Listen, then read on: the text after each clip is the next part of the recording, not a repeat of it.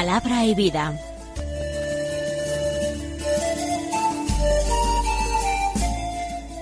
Con el padre Manuel Horta, desde Sevilla. En el nombre del Padre y del Hijo y del Espíritu Santo. Amén.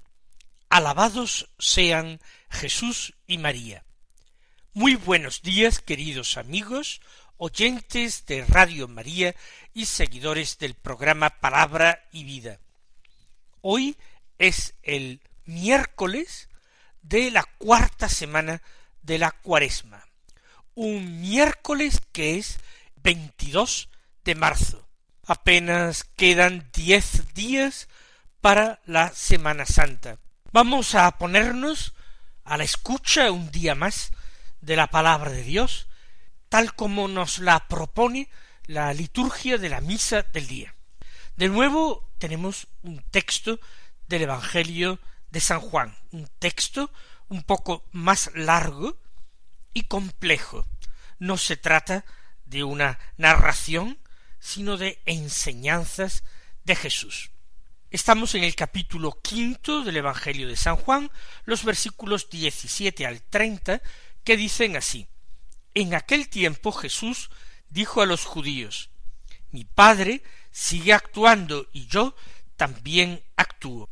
Por eso los judíos tenían más ganas de matarlo, porque no sólo quebrantaba el sábado, sino también llamaba a Dios Padre suyo, haciéndose igual a Dios. Jesús tomó la palabra y les dijo En verdad, en verdad os digo, el Hijo no puede hacer nada por su cuenta, sino lo que viere hacer al Padre. Lo que hace éste, eso mismo hace también el Hijo, pues el Padre ama al Hijo y le muestra todo lo que él hace, y le mostrará obras mayores que ésta, para vuestro asombro. Lo mismo que el Padre resucita a los muertos y les da vida, así también el Hijo da vida a los que quiere. Porque el Padre no juzga a nadie, sino que ha confiado al Hijo todo el juicio, para que todos honren al Hijo como honran al Padre. El que no honra al Hijo, no honra al Padre que lo envió.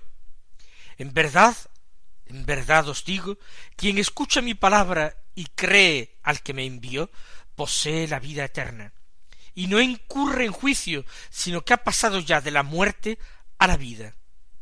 En verdad, en verdad os digo, llega la hora, y ya está aquí, en que los muertos oirán la voz del Hijo de Dios, y los que hayan oído vivirán, porque igual que el Padre tiene vida en sí mismo, así ha dado también al Hijo tener vida en sí mismo.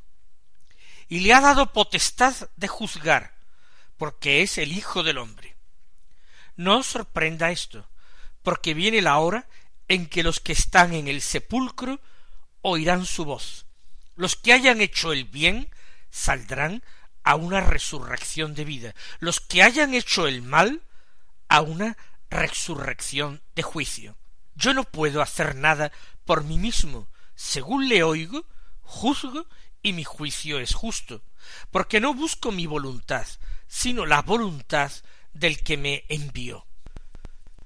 El estilo de San Juan, de su Evangelio, estos discursos de Jesús, es un estilo cíclico en que se van retomando a veces las mismas ideas y repitiéndolas desde una nueva perspectiva más elevada, desarrollándolas de esta manera con una mentalidad, con una forma de hablar y de pensar y de razonar que no es el nuestro y por tanto a veces nos cuesta algún trabajo seguir.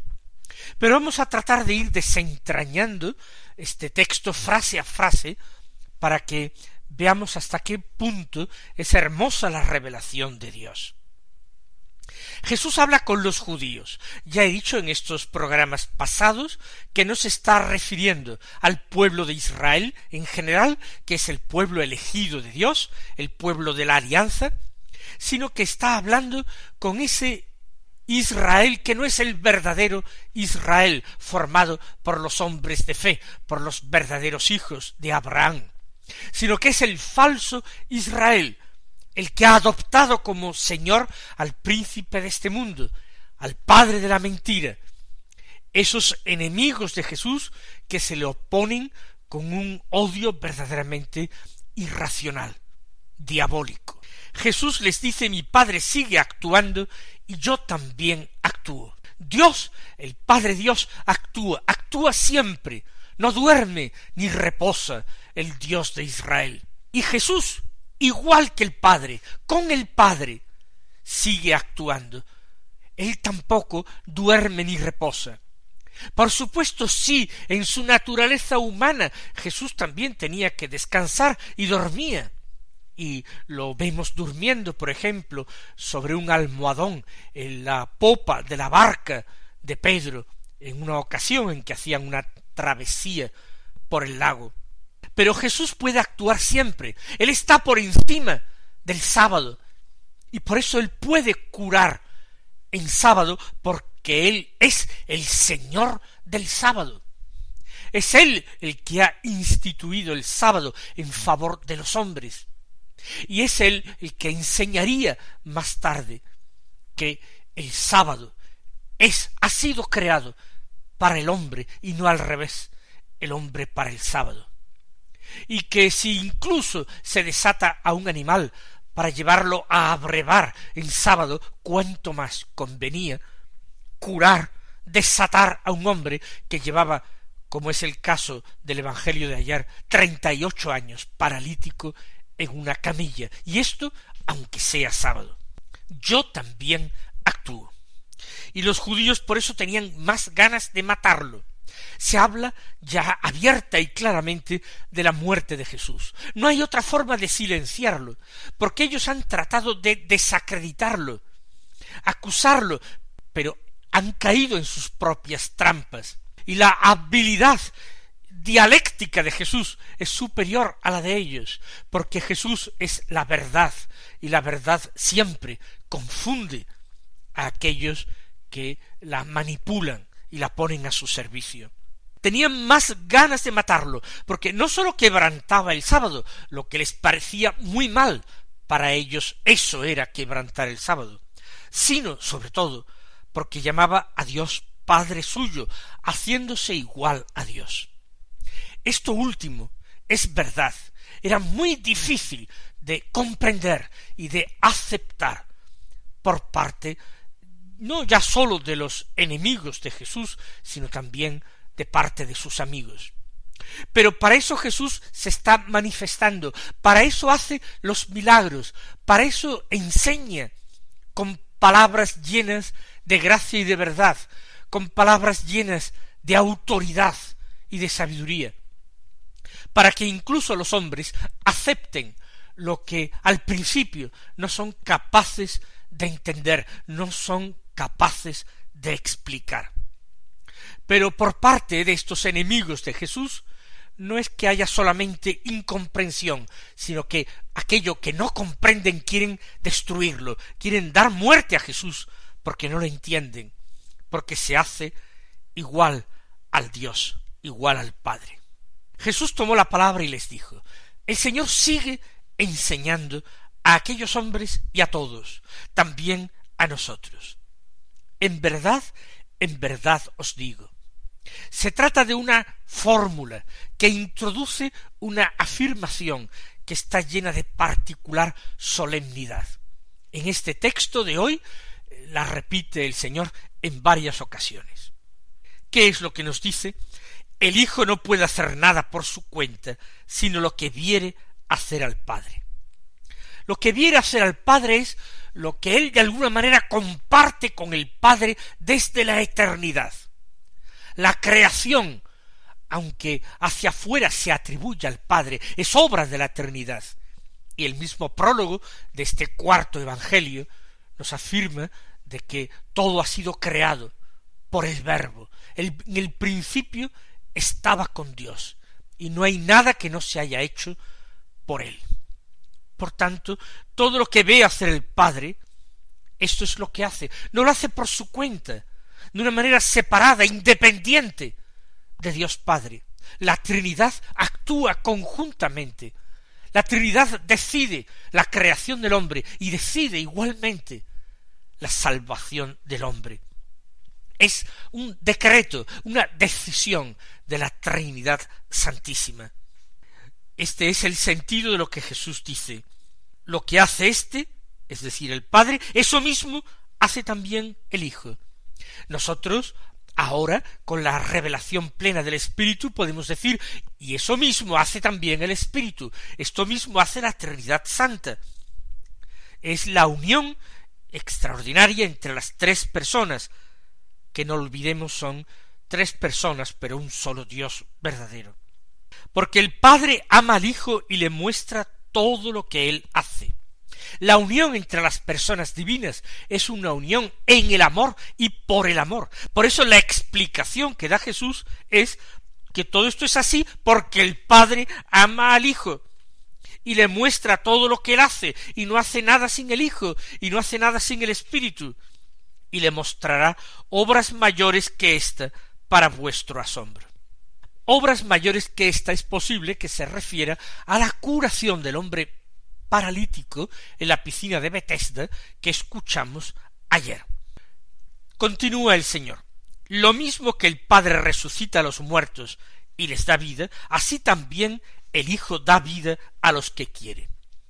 Por tanto, todos estos milagros de curaciones han sido una expresión de esa voluntad decidida del Hijo de actuar como el Padre, y Dios, el Padre, es el Dios de la vida. Y Jesús es también el Dios de la vida.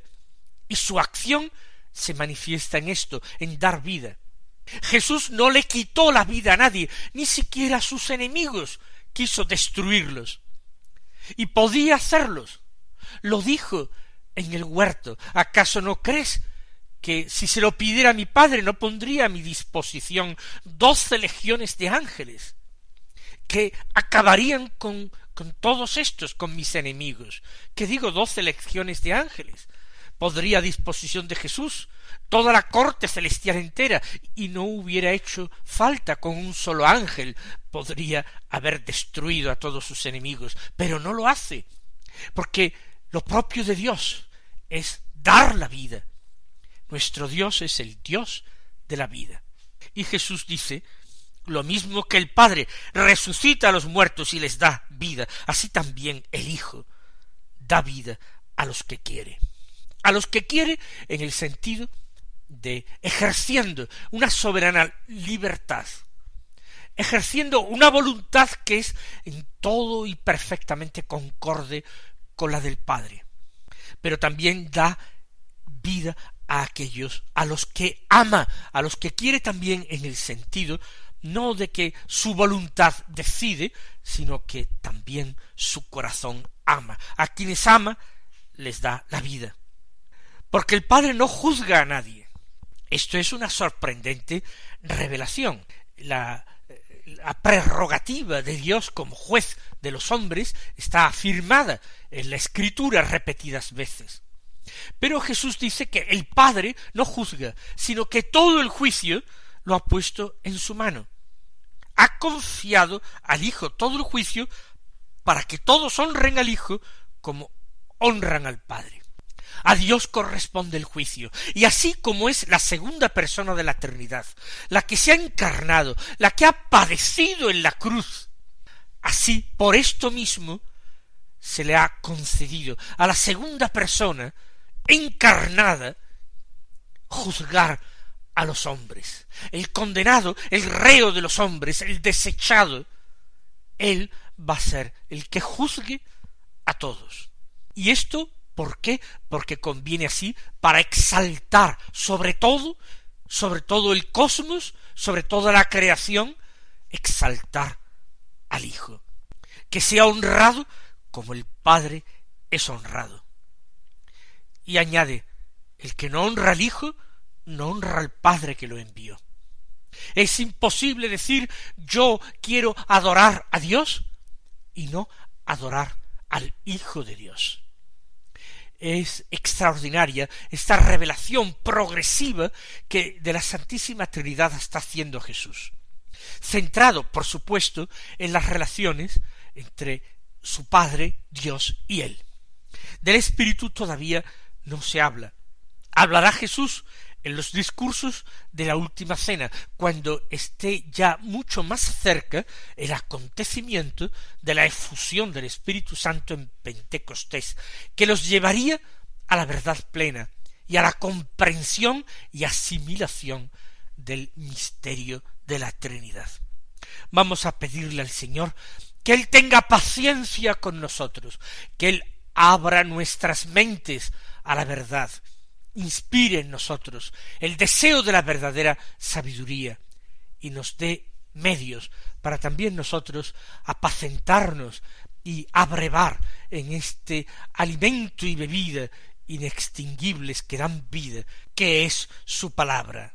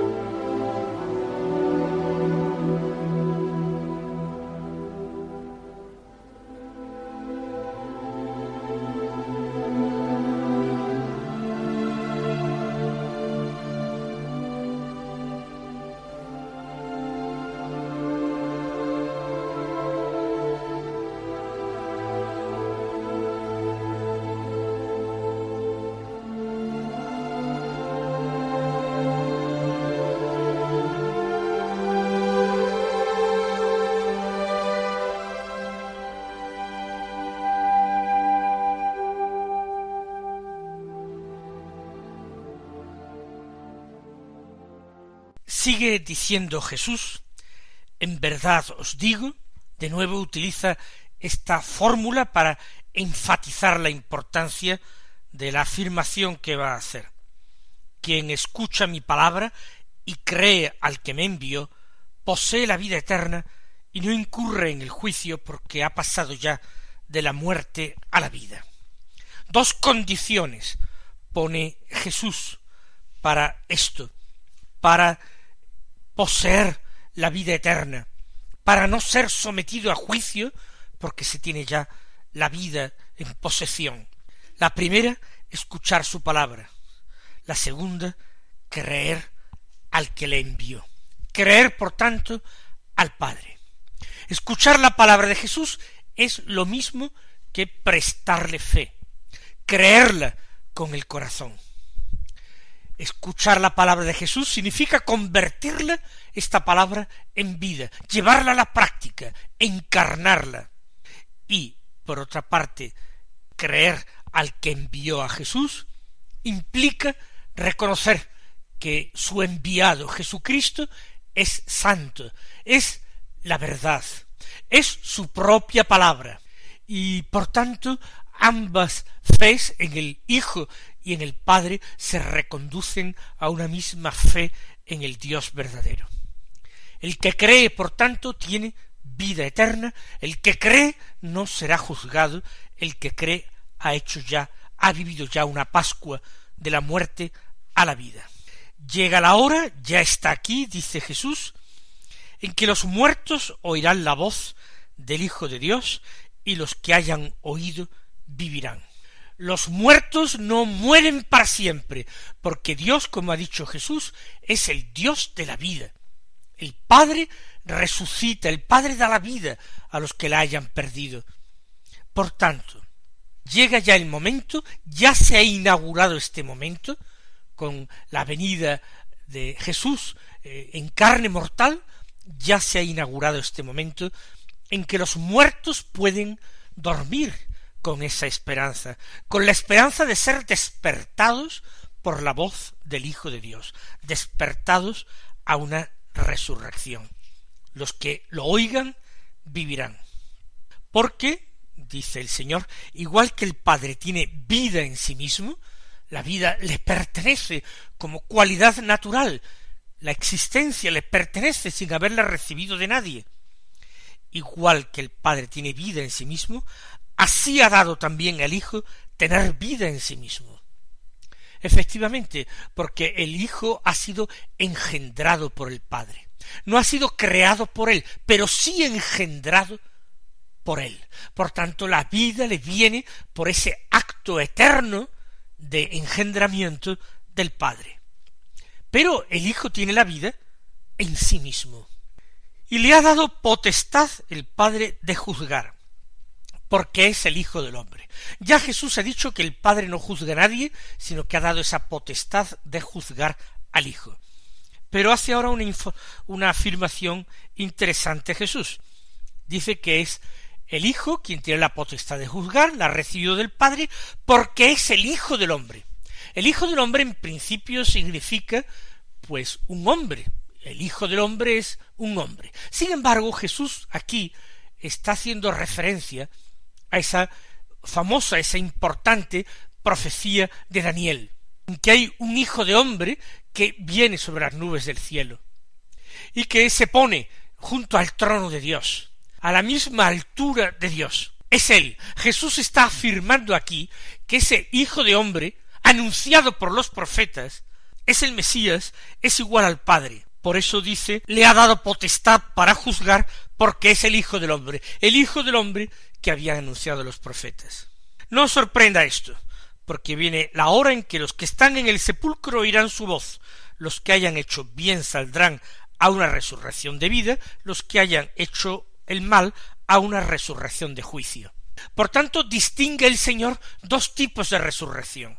En otros lugares de la Escritura parece que la resurrección es el premio que recibirán los buenos. La resurrección es una resurrección de vida. Pero Jesús habla de que los malos también resucitarán.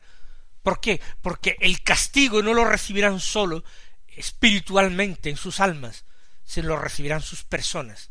Hay una resurrección de juicio que no es verdaderamente resurrección de muerte, que no será en absoluto un premio, sino un castigo. Yo no puedo hacer nada por mí mismo, termina diciendo el Señor. Según lo oigo, es decir, al Padre, juzgo y mi juicio es justo, porque no busco la voluntad, sino la voluntad de el que me envió. Es la total y absoluta dependencia del Hijo respecto del Padre, una dependencia que no es subordinación, una dependencia que es amor entrañable, confianza, deseo de hacer su voluntad. Mis queridos hermanos, que nosotros confortados por esta revelación del Señor, vivamos con alegría nuestra dignidad de hijos de Dios, hijos adoptidos en el Hijo único Jesucristo, y vivamos con la confianza de que no seremos juzgados, sino ensalzados en una resurrección de vida. Él os colme de bendiciones y hasta mañana, si Dios quiere.